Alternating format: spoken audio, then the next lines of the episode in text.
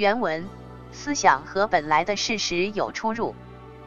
所谓矛盾，是我对认为应该如此，必须如此，而实际上却和他想象的结果相反。出现矛盾时，暂且给予的命名。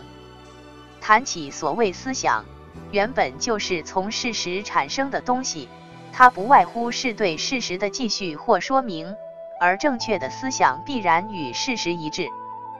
因为想按照个人的思想来创造或安排和改变客观事实，所以才常常发生矛盾。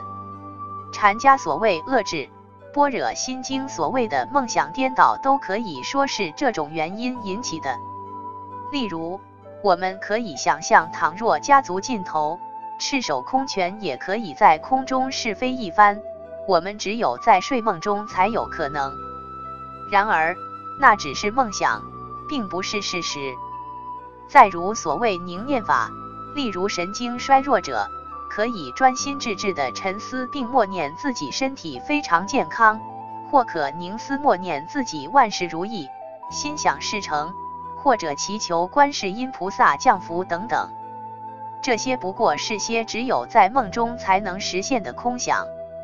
这样想象是可以，然而患者依然是患者，勉强的愿望难以如愿以偿。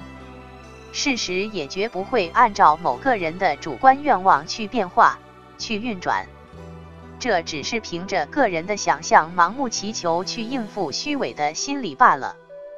像这样的事情，那些受宗教邪说蒙蔽的人们也许很难明白，但是真正有信仰的人们却应该十分清楚。正是上海心理咨询网一。矛盾指冲突，分为双趋冲突、双臂冲突、趋避冲突。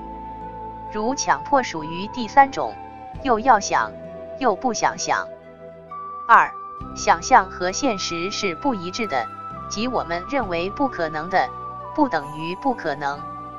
读到这里，我觉得森田先生把这些人看得太透彻了。如采用适道的内观修行。静息凝念，或是祷告求神，但痛苦依然是痛苦，因为是在利用佛道，利用神，而真正的信徒是预备。三神佛岂是人可利用的吗？真正的信仰是人为神所用。原文在思想矛盾中，尽人皆知的最普通的例子就是人必然要死，无论你怎样害怕也不起作用。反正最后是必死无疑，恐怕越是担心忧虑，反倒缩短生命，促成早死。虽然担心害怕无济于事是人人皆知的一种常识，但实际上还是人人怕死。直到面临死亡的时候，仍然是难能不怕。犹如溺水的人，哪怕遇到一根稻草，也想抓住它。再如世界上并没有什么鬼怪幽灵，虽然不必怕它，也是人人皆知的一种常识。然而夜经荒凉场地时，便不知不觉的禁不住要发生战栗，这依然也是事实。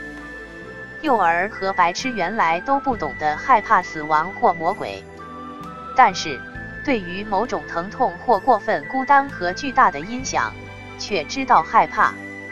然而。这都是些非常单纯、仅仅限于此时此地的心理反应，而且只是反映事实原本的简单本能，所以它全然不同于思维这一概念。到了思想活动十分发达的青年时期，这些恐怖心情也相应的发展到了高峰。这时，对这类恐怖性痛苦，总是想将它取消，将它否定。或战胜他，或赶走他，以期达到疏散愁苦、安定精神的目的。然而，这都是不可能的。其中企图取消恐怖的思想和恐怖的事实之间产生和存在着的精神冲突，就成为痛苦，成为苦闷。释迦牟尼在祈求解脱人生中生老病死这四大痛苦时出现的苦闷，也是如此。企图利用思维来解决这种痛苦和烦闷时，就会陷入这种思想矛盾之中，导致思维如麻、无能为力的状态。这是因为思想扭曲了事实，出发点也错了。所谓遏制，就是在这种错误的基础上构成思想矛盾之后，再次构成多重矛盾的那种知识作用，就像要在墙壁上跑马那样，为了想把不可能变为可能，把白色说成黑色，就要有相关的各种歪理。这也可以说，知识越多越麻烦，越碍事。倘能一旦出现心机突转，不再拘泥于个人的情绪，舍弃自己原来的想法，就可以清晰明确地看到人生的事实。有了这样的出发点之后，既往所掌握的知识也将完全变为良知。知识越多，就越能有效地发挥出它的积极作用。倘若从知识角度来讲，对同样一件事物，由于其认识的错误与否，既可能成为恶智，也可能成为良知。正是上海心理咨询网这节中谈到了生死的问题，死亡是必然的，但并不能解决其恐怖的问题。焦虑的人知道焦虑反而更不利于健康，但人不是自己的主人，我即我意识，我是头脑控制的我。